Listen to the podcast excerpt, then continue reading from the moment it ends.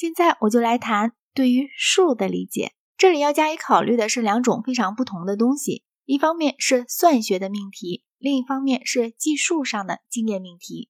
二加二等于四属于前一种，我有十个指头则属于后一种。我应该同意柏拉图的说法，即算学以及一般的纯粹数学并不是从知觉得来的。纯粹数学包含着类似于“人是人”那样的同义反复，但通常只不过是更为复杂罢了。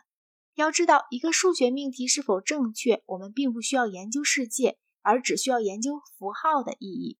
而符号，当我们省略掉定义之后，就只不过是或者与不是。以及一切与某些等等之类的字，而这些字并不像苏格拉底，它们并不只是现实世界中的任何事物。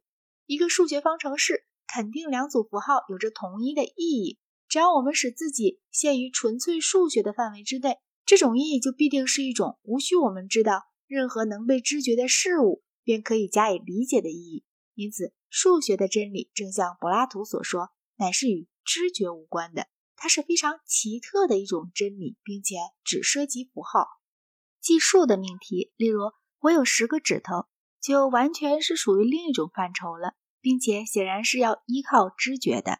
指头的概念很明显的是从知觉中抽象出来的，但是十这个概念又是怎样的呢？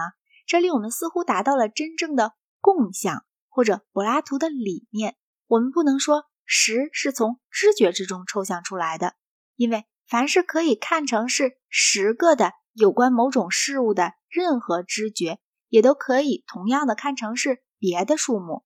假使我是用“指”这个名字来称整个一只手的全部手指头，那么我就可以说我有两个指，而这也就描述了我此前用十这个数字所描述的同一知觉事实。这样，在我有十个指头这一陈述里，比起在这是红的这样一种陈述里来，知觉就占有更少的地位，而概念则占有更多的地位。然而这个问题只是程度的不同。关于有十这个字出现的命题，我们完全的答案是：当我们把这些命题加以正确分析的时候，我们就可以发现。它们并没有包含任何成分是与十这个字相当的。要以十这样大的数目的例子来解说这一点是比较复杂的，因此不妨让我们代之以“我有两只手”，这就意味着有一个 A，于是便有一个 B，而 A 与 B 并不是同一个。当并且唯有当 X 是 A。或者 x 是 b 的时候，x 是我的一只手才是真的，无论 x 可能是什么。而这里“两”这个字并没有出现。的确，a 和 b 这两个字出现过，但是我们并不需要知道它们是两个，就正像我们并不需要知道它们是黑的还是白的，或者可能具有任何别的颜色一样。因而，数在某种严格的意义上来说，便是形式的，足以证明那些断言有各种各样的组合、各有两个成分的各种不同命题的种种事实。其共同之点，并不是一种组成部分，而仅仅是一种形式。在这一点上，它们和那些有关自由神像或者月亮或者乔治华盛顿的命题是不同的。那些命题都涉及时空的一个特殊部分。在所有的关于自由神像所能做的各种陈述之中，这一点都是共同的。但是在有两个某某的这类命题之间，则除了一个共同的形式之外，便再没有任何共同的东西了。两这个符号对于一个有这个符号出现的命题的意义的关系，要比。红这个符号对于一个有红字出现的命题的意义的关系远为复杂的多。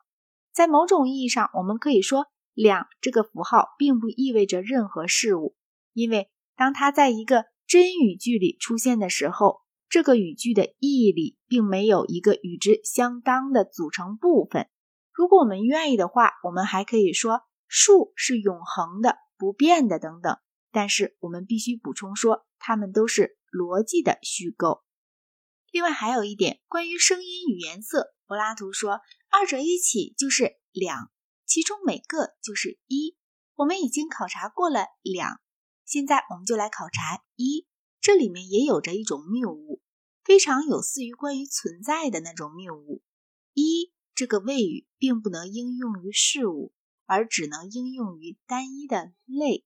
我们可以说地球有一个卫星，但是如果说月亮是一，那便是一种语法上的错误了。因为这样一种论断能意味着什么呢？你也可以同样的说月亮是多。因为月亮有许多的部分，地球有一个卫星的这种说法，乃是赋给地球的卫星这一概念以一种性质，即下列的这种性质。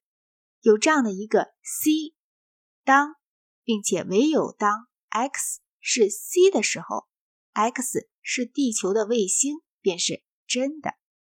这是一个天文学上的真理。但是如果你用月亮或者任何其他的专名词来代替，地球的卫星的话，那么其结果若不是毫无意义的，便仅仅是同意反复了。